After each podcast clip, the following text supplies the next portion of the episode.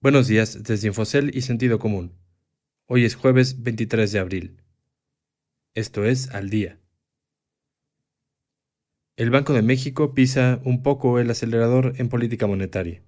¿Es suficiente? Algunos lo dudan. México mantiene atractivo.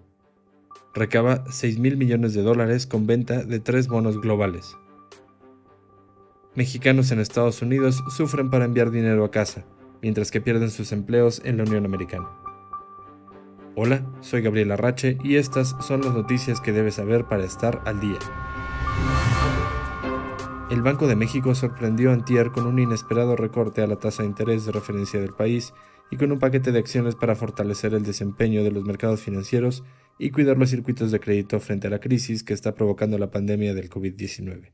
El Instituto Central Mexicano ha recortado las tasas de interés por un total de 125 puntos base en lo que va de 2020, llevándolas a un nivel de 6%, no visto desde 2016, con dos decisiones monetarias fuera de calendario.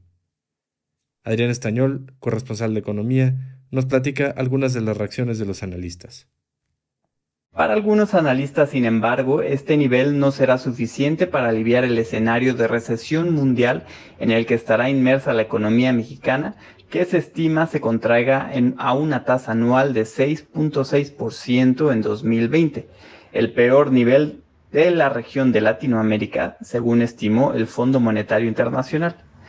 De ahí que hay quienes esperan más acciones de la autoridad monetaria, el gobierno de México recabó 6 mil millones de dólares tras colocar tres bonos a 5, 12 y 31 años en mercados internacionales, un evento que confirmó el interés de los inversionistas internacionales en la deuda gubernamental mexicana, aun cuando el país atraviesa por una difícil situación por la parálisis económica que han decretado las autoridades de salud a fin de contener la propagación del nuevo coronavirus COVID-19. De hecho, el interés internacional por los bonos mexicanos fue 4.75 veces superior al monto que recabó el gobierno. De acuerdo con un comunicado de la Secretaría de Hacienda y Crédito Público, el gobierno recibió mil millones de dólares con la venta del bono a cinco años, 2.500 millones con el de 12 años y también 2.500 con el de 31 años.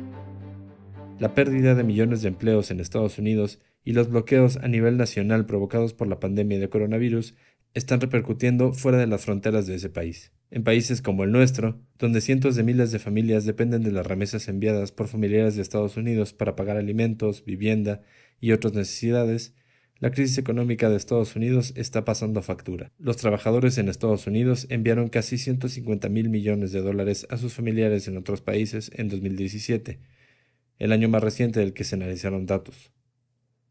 Según BBVA México, los estados mexicanos rurales como Oaxaca son los más dependientes de las remesas, que, proporcionan alrededor del 10% del PIB estatal.